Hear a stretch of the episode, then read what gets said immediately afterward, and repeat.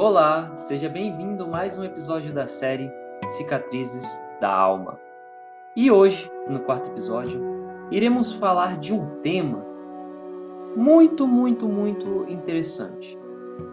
Para alguns é tabu, para outros é melhor nem pensar e nem se falar do assunto, fingir que não existe.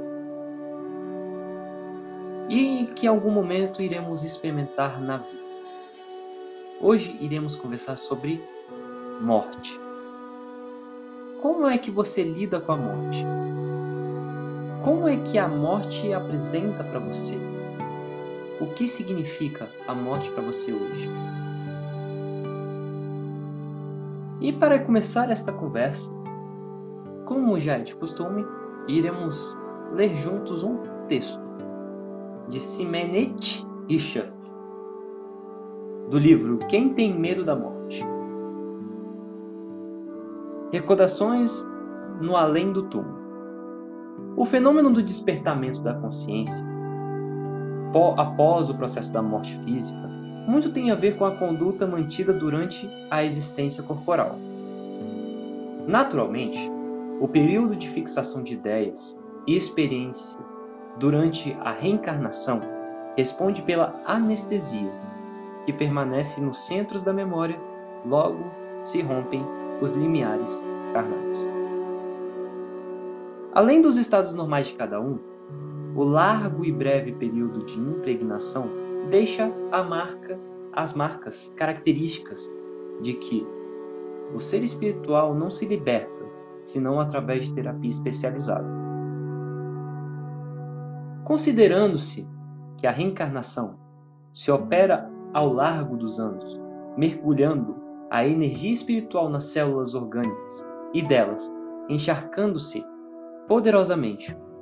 Ao dar-se o rompimento dos vínculos materiais, a desintoxicação, salvo as exceções compreensíveis, dá-se mediante o concurso do tempo.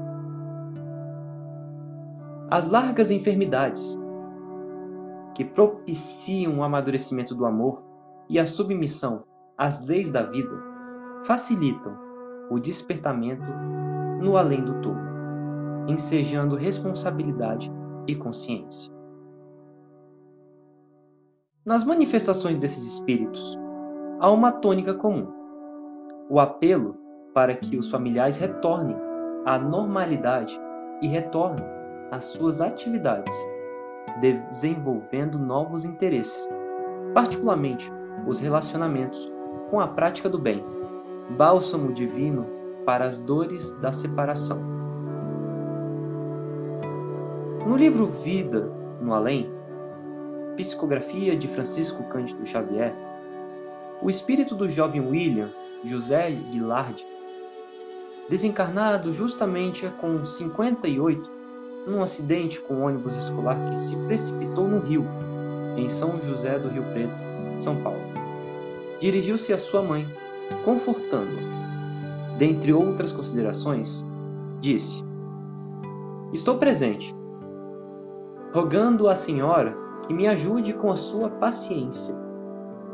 Tenho sofrido mais com as lágrimas da Senhora do que mesmo com a libertação do meu corpo.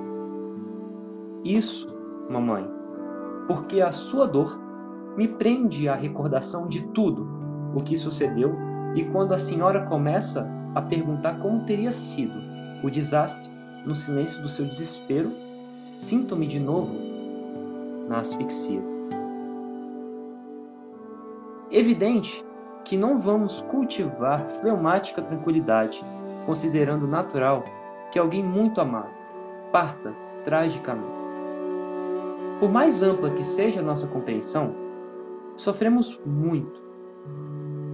Talvez não exista angústia maior imperioso, contudo, que mantenhamos a serenidade, cultivando confiança em Deus, não por nós apenas, mas, sobretudo, em benefício daquele que partiu. Mais do que nunca, ele precisa de nossa ajuda.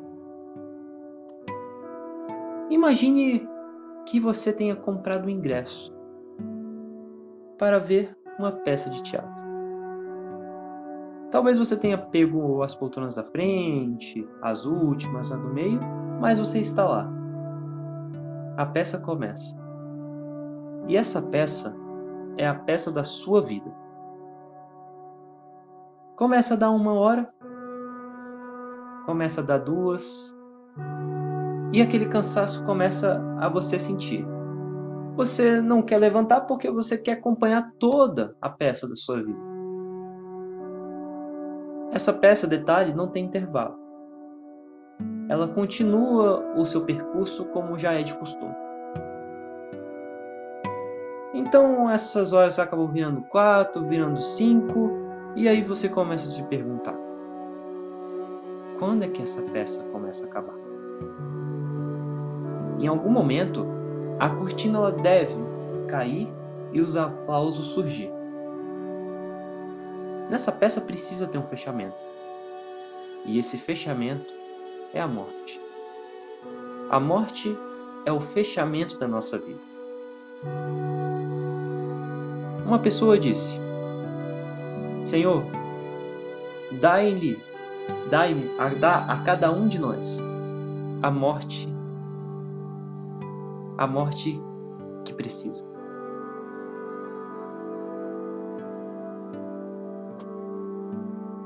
Muitas pessoas já teve a presença de quase morte, experiência de quase morte.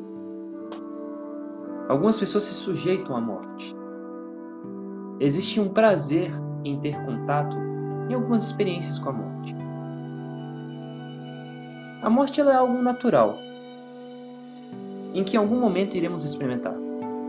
Nós não sabemos ainda quando. E isso é o que torna o processo da vida ainda mais interessante. Algumas pessoas se sujeitam a pular de paraquedas, a comer uma comida venenosa que, se passar milimetricamente do ponto, acaba sucumbindo. Ou até mesmo brincar de roleta russa, aquela velha brincadeira onde as pessoas arriscam sua vida por conta de um jogo.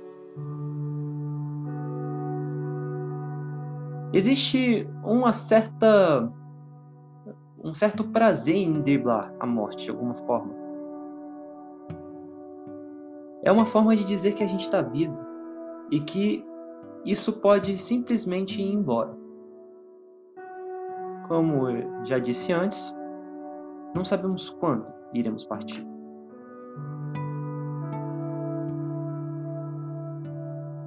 Talvez você também tenha perdido um ente querido, uma pessoa que você gostasse muito.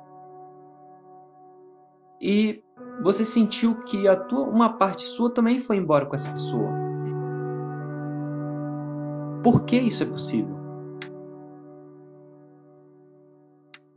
Porque, no fim das contas, nós temos diversos papéis no mundo. É difícil dizer em uma simples palavra quem nós somos. Você já teve essa experiência de alguém perguntar quem você é? Você já esteve, já teve esse luxo de perguntar quem sou eu?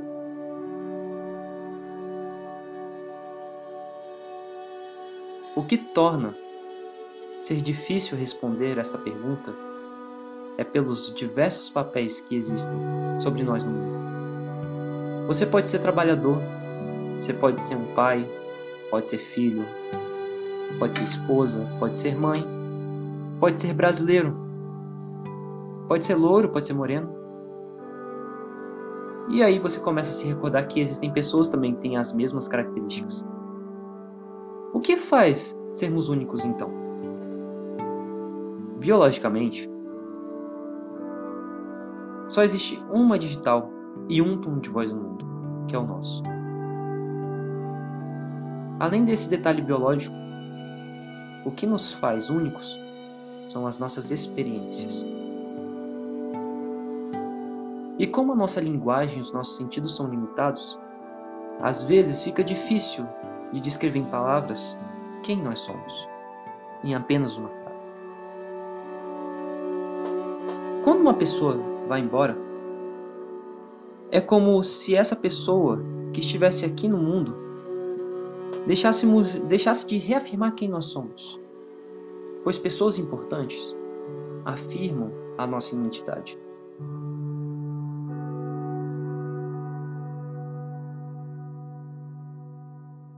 A maneira mais correta de você lidar com esse tipo de situação inusitada e impactante é recorrer ao mesmo nível em que este acontecimento surgiu. Que nível é esse? Em programação neurolinguística, nós conhecemos como espiritualidade. É um dos níveis neurológicos e conhecido também como maior nível neurológico. Espiritualidade tem a ver o que mais estar além de você. Quem mais faz parte da sua vida? A quem você está conectado? É como se você fosse uma gota em um imenso oceano, ou até mesmo um grão de areia num imenso deserto, ou até mesmo uma árvore numa vasta floresta. A quem você está conectado? Pode ser seus familiares, pode ser amigos, pode ser pessoas muito queridas que estão com nós, que, nos, que amamos. E essas pessoas afirmam quem nós somos. A primeira coisa que talvez devemos fazer quando tiram essa pessoa em nossa vida é primeiro ser honestos com os nossos sentimentos. A tristeza em si, como outras emoções, não são necessariamente boas e ruins, como a gente havia visto no episódio 1 do sofrimento. Elas são apenas emoções, que podem ser boas e ruins ao mesmo tempo, dependendo da circunstância, dependendo da intensidade, dependendo da dose. A tristeza, por exemplo, que é um sentimento comum de perda ela pode ser uma grande fonte de motivação e de aprendizado. Ela pode se tornar um problema quando ficamos parados, quando ficamos observando por muito tempo a vida e não agimos.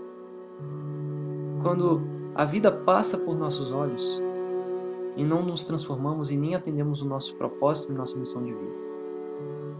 Então, ser honesto com as nossas emoções significa viver e se permitir acolher aquilo que está sentindo, chorar na hora que precisa, gritar na hora que pode e olhar sempre que ela aparecer. Quando eu falo em recorrer ao maior nível, que é a espiritualidade, talvez esteja se perguntando: como eu posso recorrer a esse nível? Como eu posso agir que coisas práticas do meu dia a dia eu posso fazer para reconhecer? Reconhecer as pessoas que você ama já é o primeiro passo. Melhor, o segundo, porque o primeiro vem as emoções. Então, o segundo passo é reconhecer aquele que está próximo de você. Pessoas que estão ali e que você se conecta a elas. Pode ser também espaço, pode ser também animais. Você conhece a sua história. Depois que tomar consciência, é agir em algum grau. Talvez você queira escrever uma carta, talvez você queira ligar, talvez você queira se encontrar com essa pessoa. Talvez você queira ir para um lugar que te traz energia, ou até mesmo cuidar de um animal que você tanto ama. Toda mãe sabe do que, que eu estou falando. Cuidar de um filho traz uma energia, traz uma força que a gente não sabe de onde vem. Nós sentimos todas as limitações do corpo. O filho está em nível espiritual. Ao mesmo tempo, um botânico pode dizer também ter essa experiência ao cuidar de suas plantas, ao cuidar da árvore, Eu tenho certeza que a partir do momento em que você escolhe tomar pequenas atitudes que envolvam o seu nível mais alto que é a espiritualidade, você começa a ter uma força. Isso faz o teu propósito se tornar ainda mais forte. E a tua energia sobe. E assim nós conseguimos avançar melhor na vida.